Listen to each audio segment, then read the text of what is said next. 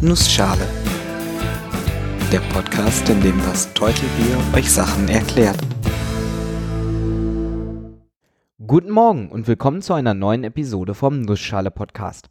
Heute erkläre ich euch, ob ein Lügner lügt, wenn er behauptet, er lüge. Oder so ähnlich. Und so ähnliche Paradoxa. Und weil die Zeit knapp ist, mache ich das in einer Nussschale.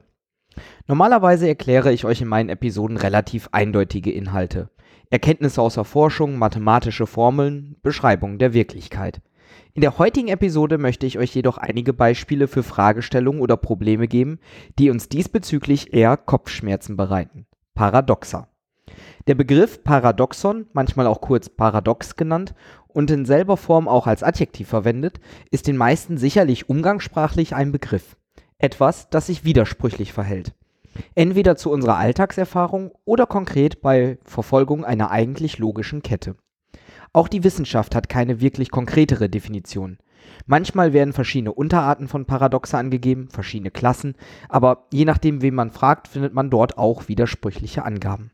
Deshalb möchte ich euch in dieser Episode einfach ein paar Beispiele für Paradoxa geben und damit hoffentlich verdeutlichen, warum sie für Wissenschaft und Erkenntnisgewinn wichtig sein können. Fangen wir mal mit was Simplem an. Das Lügnerparadox. Dieser Satz ist falsch. Stimmt das? Wenn er wirklich falsch ist, dann ist die Aussage ja wahr. Die Aussage macht den Satz also richtig, was ein konkreter Widerspruch zum Satz selber ist. Auch der Satz Ich lüge gerade ist ein solches Paradoxon. Denn würde ich wirklich lügen, hätte ich in diesem Satz die Wahrheit gesagt, also nicht gelogen. Ein Paradoxon. Dieses gibt vor allem Aufschluss über die Beschränktheit unserer eigenen Sprache, beziehungsweise der Notwendigkeit einer Erweiterung oder Veränderung, die es ermöglicht, Aussagen wie diese sinnvoll zu bewerten. Dazu gibt es mehrere Möglichkeiten. Zum einen könnte man die Sprache um eine Art Metasprache erweitern. Man würde dann Sprache wie bisher nutzen und wenn man über die Sprache reden will, nutzt man die Metasprache.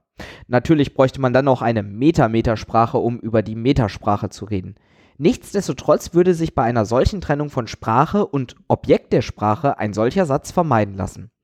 Benutzt man eine logische verklausulierte Version des Lügner-Paradoxes mit den üblichen Axiomen, dass eine gelogene Aussage immer das Gegenteil von dem ist, was man sagt, und eine wahre genau das ist, was man sagt, dann kann man schlicht und einfach sagen, die Aussage, was ich sage, ist gelogen, ist falsch.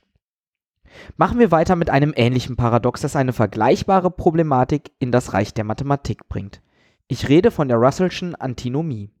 Diese behandelt die Mengenlehre, insbesondere eine Definition der sogenannten Russellschen Klasse. Diese ist definiert als die Klasse aller Klassen, die sich nicht selbst als Element enthalten. Die Antinomie, der Widerspruch, das Paradoxe in dieser Aussage ist das folgende. Angenommen, die Russellsche Klasse enthielt sich selbst. Dann bedeutet das aufgrund der Definition, dass die Russellsche Klasse sich nicht selbst enthält. Dies widerspricht der Annahme. Allerdings ist auch bei der gegenteiligen Annahme ein Widerspruch zu finden. Wenn die Russellsche Klasse sich nicht selbst enthält, dann erfüllt sie die Bedingung, die in der Definition steht und muss somit Teil der Russellschen Klasse sein. Aus die Klasse ist Teil der Klasse folgt also, dass sie nicht Teil der Klasse ist und umgekehrt. Auch hier wurde eine Lösung vorgeschlagen, die eine Art Trennung zwischen Objekt und Metasprache für die Mathematik darstellt. Man führt eine Art Rangfolge ein, die verbietet, dass eine Klasse selber Teil einer Klasse sein kann.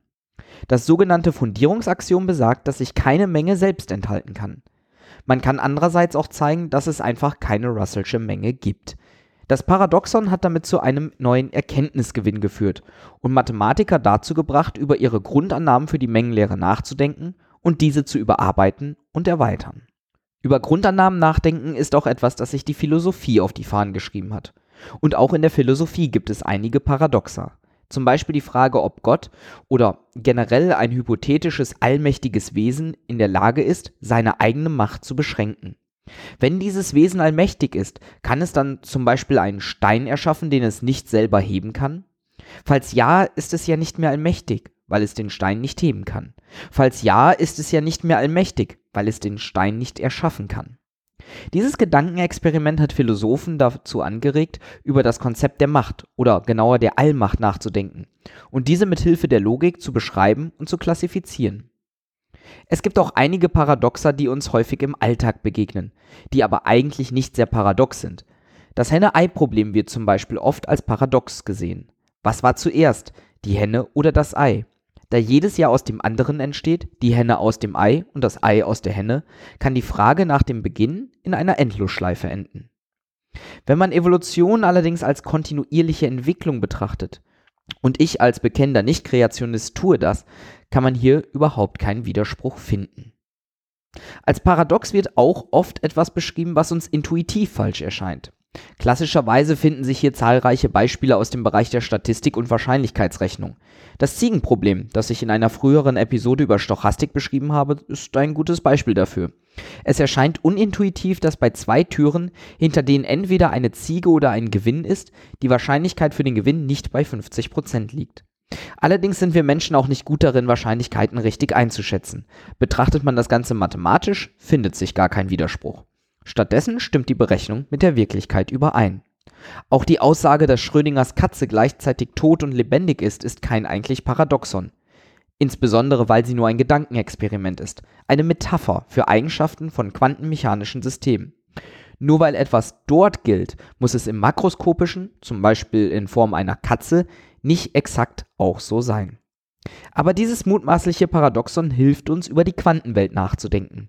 Etwas, das für uns unsichtbar, eigentlich unbegreiflich ist, wird durch Analogien wie diese beschreibbar.